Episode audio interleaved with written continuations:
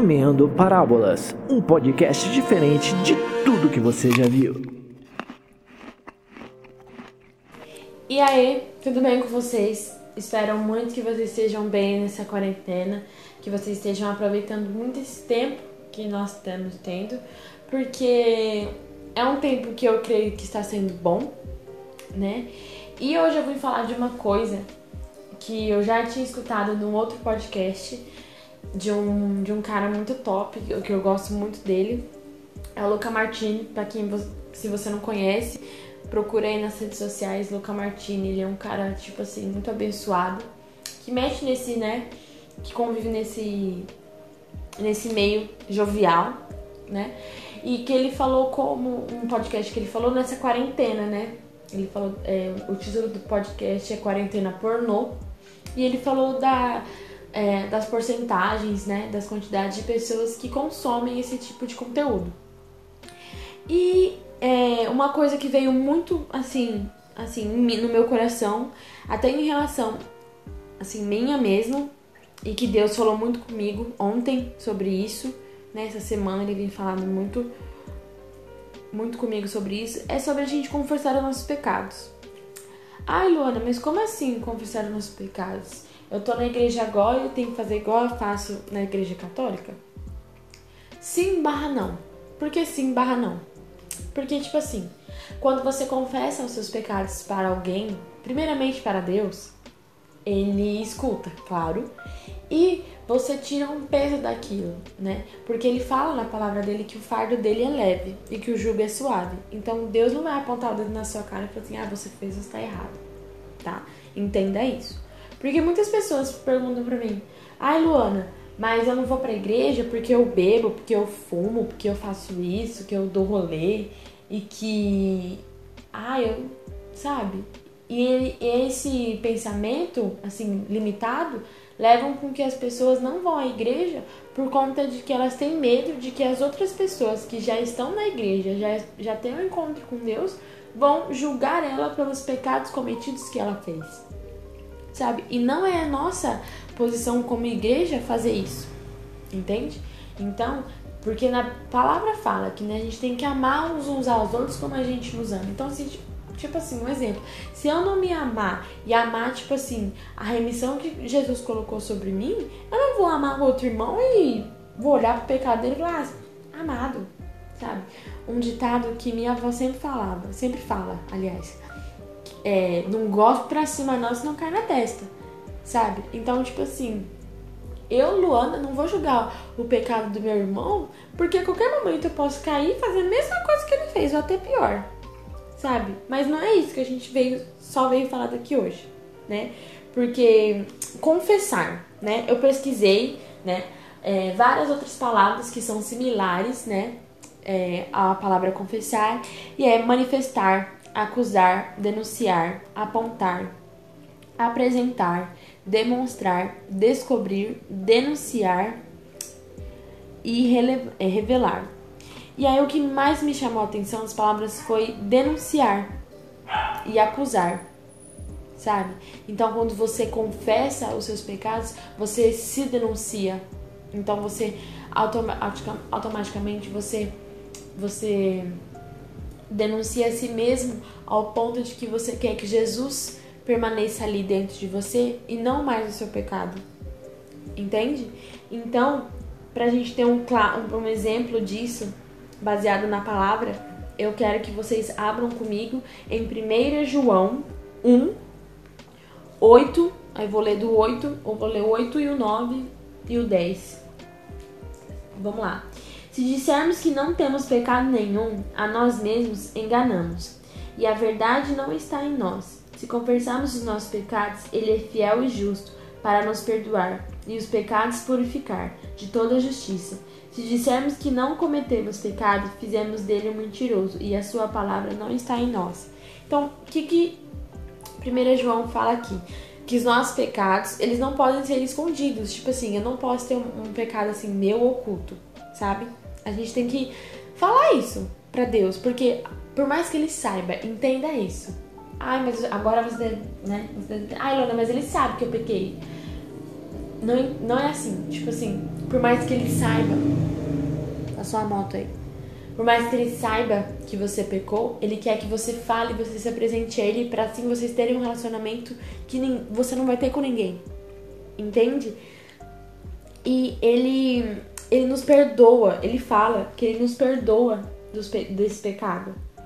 Ele fala assim: se confessarmos os nossos pecados, ele é fiel e justo para nos perdoar. Entende? Então ele vai ser justo para trazer a justiça sobre nós, porque se uma coisa que eu aprendi nessa vida é que tudo que a gente faz a gente colhe. É a lei da semeadura. Isso é uma coisa que está na Bíblia. É a lei da semeadura. E claro que ele vai a justiça vai, vai recair sobre nós sim. E com ela a gente vai aprender a não fazer mais aquilo. Gente, eu já fiz muita cagada nessa vida e tudo que eu aprendi foi que aquilo que eu fiz foi errado, mas o que eu levei de lição com isso é uma coisa boa, porque quando eu for pisar em algum lugar e eu me lembrar daquilo, hum, eu já fiz isso uma vez, não quero cometer o mesmo erro de novo. Entende? Então, acima de tudo, ele nos perdoa. Não importa o que você fez. Luana, eu já matei. Ele perdoa. Luana, eu já roubei. Ele perdoa. Luana, eu já fumei. Ele perdoa. Luana, eu já usei droga. Ele perdoa sabe? Deus, com o seu amor e com a sua graça inabalável, ele nos perdoa. Ah, mano, mas perdoa, não interessa, ele vai te perdoar. Desde que nós, né, não não não façamos aquilo de novo, né? Porque nós temos que estar limpos e puros na vinda de Cristo. Entende? E no versículo 10 ele fala: Se dissermos que não cometemos pecado, fizemos dele um mentiroso e a sua palavra não está em nós. Então, não existe. Isso aqui já está claro objetivo: ninguém é perfeito. Nem eu que estou falando para vocês, nem você que está escutando, nem seu colega de trabalho, nem a sua mãe, nem o seu pai, nem sua avó, nem, seu, nem seu papagaio. Nós não somos perfeitos.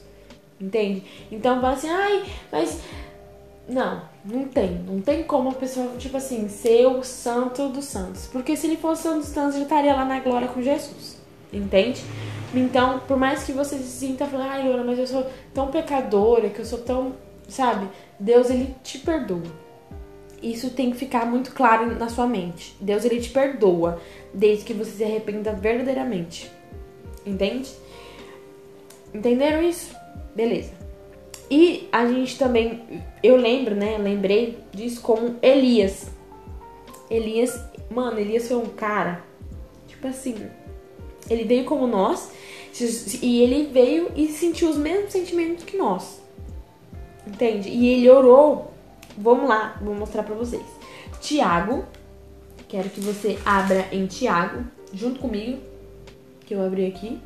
Tiago 5, versículo 16 que fala assim: Portanto, confessem os seus pecados uns aos outros e orem uns pelos outros, para que vocês sejam curados. Muito pode por sua eficácia a súplica do justo. Elias era um homem semelhante a nós, sujeito aos mesmos sentimentos, e orou com fervor para que não chovesse sobre a terra, e por três anos e seis meses não choveu. Entende a autoridade que Elias teve? essa autoridade também Deus que é sobre nós, sabe? De a gente é, ter a percepção que a gente, sim, a gente fez cagada, só que a gente fala assim, mano, eu vou orar sobre isso, eu vou orar por mim, eu vou orar para que esse sentimento maldito não venha mais sobre mim, sabe? E hoje eu tava no TikTok, isso é uma coisa muito, foi uma coisa muito legal. E eu, eu passei o dedo lá e tinha um menino que ele tava falando sobre isso. E, um, um, é, e hoje o tema do podcast foi também baseado nisso. Porque ele falava que quando esse sentimento de pecado, esse sentimento de fazer aquilo que não convém ao Senhor vier sobre nós, nós não temos que orar por nós, sabe? E é isso que a palavra que, que Tiago falou.